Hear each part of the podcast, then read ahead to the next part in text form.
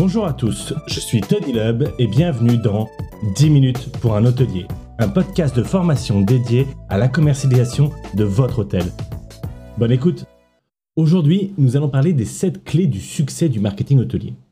Avant de parler de ça, il faut bien comprendre ce qu'est un parcours client.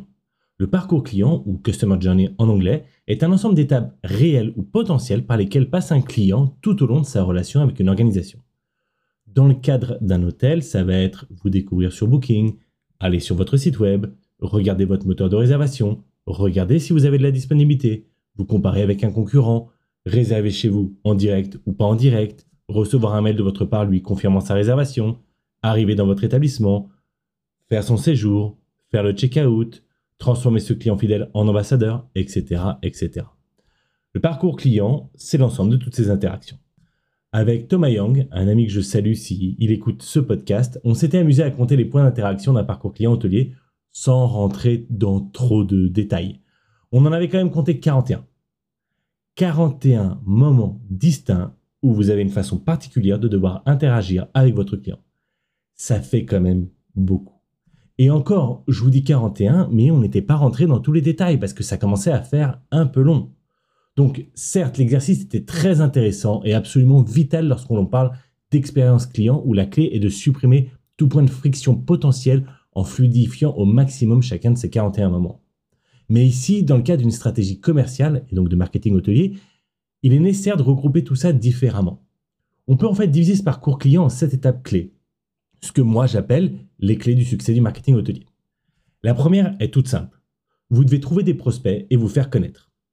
Le mot prospect n'est généralement pas très utilisé dans l'hôtellerie, mais ça s'utilise pas mal dans le monde du business, notamment dans un service commercial. Un prospect est simplement quelqu'un qui est éventuellement intéressé par l'achat de votre produit, c'est-à-dire quelqu'un qui est potentiellement intéressé par votre hôtel, mais qui n'a pas encore fait de réservation chez vous. La première étape que vous avez dans votre marketing est donc de trouver des prospects et de vous faire connaître. Comprenez bien qu'avant même de penser site web, avant de penser comment convertir un prospect, avant de penser expérience client, avant tout ça, la première base est simplement de vous faire connaître. Ici, on va parler principalement de visibilité. De visibilité sur des médias comme TripAdvisor, comme Booking.com, Expedia, comme Google. Même si effectivement Google, c'est encore un grand débat. Le référencement sur Google a vraiment évolué et nous traiterons ça dans un futur podcast. Dans cette première étape de visibilité, on se demande si les voyageurs ont émis de l'intérêt pour vous.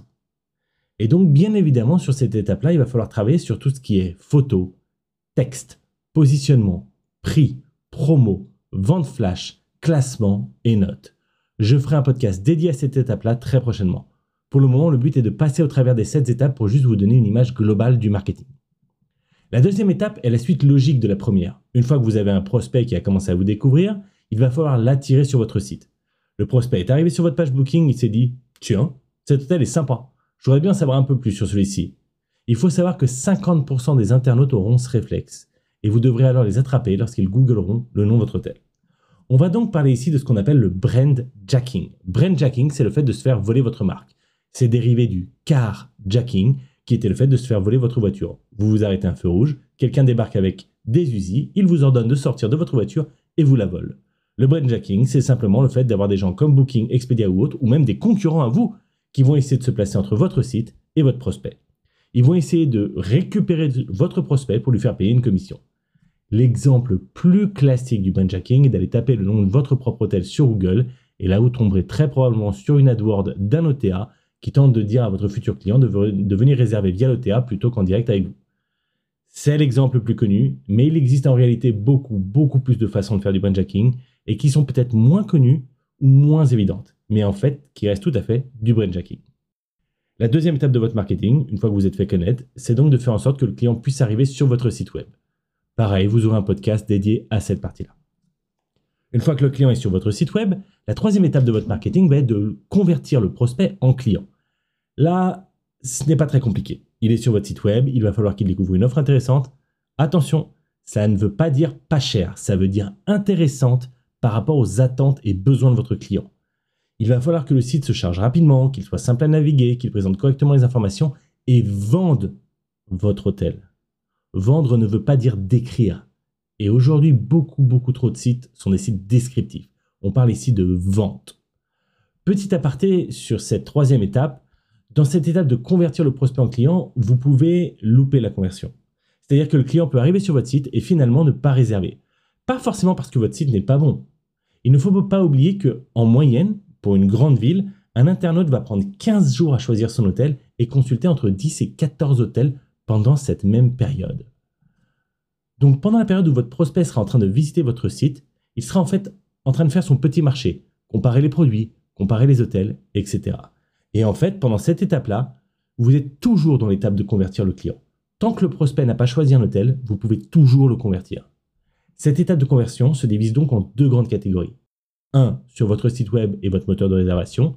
2. Après avoir visité votre site et n'avoir pas réservé. Je détaillerai bien sur tout ça dans un podcast dédié à tout ça. On continue. La quatrième étape, après avoir réussi à convertir votre prospect en client, va être toute la période entre le moment où il a réservé chez vous et son arrivée. Il y a encore de nombreux hôtels qui ne font rien pendant cette période, voire même pire, qui vont laisser des intermédiaires comme Booking.com envoyer un mail de confirmation de réservation à leur place. Ces hôtels ne vont pas rentrer en contact avec le client entre le jour de sa réservation et le jour de son check-in. C'est une erreur majeure. Pendant cette période, entre la réservation et l'arrivée, vous avez en fait tout un tas de choses à faire. Le but, ce n'est pas juste de faire plaisir à votre client, c'est de faire du marketing direct. Il ne faut pas oublier que le client OTA a potentiellement réservé deux ou trois hôtels et qu'il va ensuite en annuler un ou deux. Celui qui aura donc le plus créé de relations personnelles pendant cette période est celui qui gardera la réservation. Et en plus de la diminution des annulations, communiquer avec votre client avant son arrivée vous garantira 1. un effet wow et 2. vous permettra de collecter de nombreuses données sur lui. Ces données-là seront capitales pour les deux dernières étapes de votre stratégie marketing. On continue, c'est le jour de son check-in, votre client arrive, c'est l'étape 5 de votre marketing. Il ne faut pas croire que pendant qu'il est chez vous, un client n'aura d'interaction qu'avec votre réception, votre petit déjeuner, sa chambre et vos différents espaces, spa, jardin, bar, etc. Vous avez en fait tout un parcours client digital qui vient se mettre en place ici.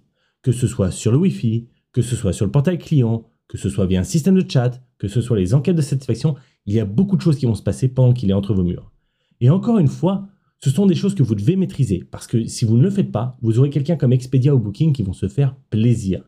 Je vous donnerai plus tard des exemples concrets de ce que font les OTA pendant que vos clients sont chez vous. C'est vraiment un détournement de votre clientèle.